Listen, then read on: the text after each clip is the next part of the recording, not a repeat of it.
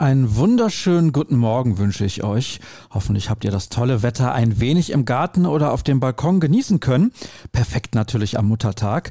Und recht gut sieht es derzeit auch bei Borussia Dortmund aus, wenn da nicht die Verletzten wären. Was genau los ist, erfahrt ihr jetzt bei BVB Kompakt, präsentiert von Zurbrüggen. Alles für ein gutes Zuhause. Schaut vorbei auf zurbrüggen.de. Ich bin Sascha Staat und dann wollen wir mal. Fangen wir direkt mit den schlechten Neuigkeiten an, dann haben wir es hinter uns gebracht.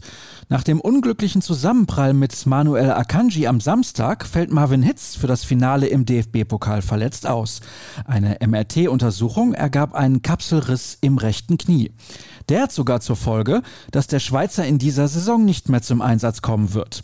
Daher kehrt für die verbleibenden drei Pflichtspiele Roman Bürki in den Kasten zurück.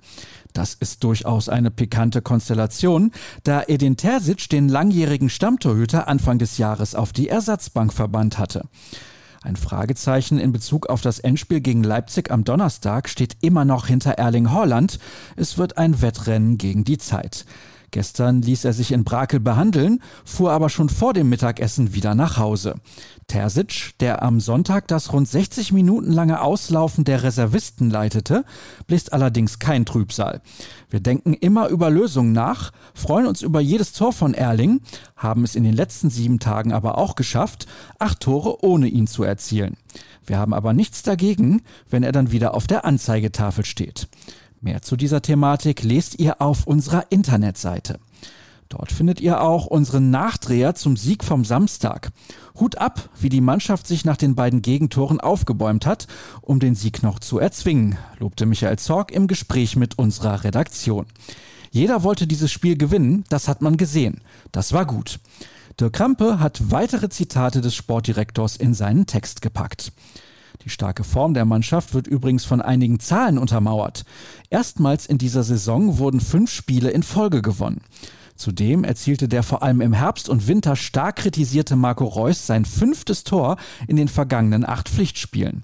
Mit seinem 133. Ligatreffer zog er mit Giovanni Elba auf Platz 21 der ewigen Torschützenliste gleich.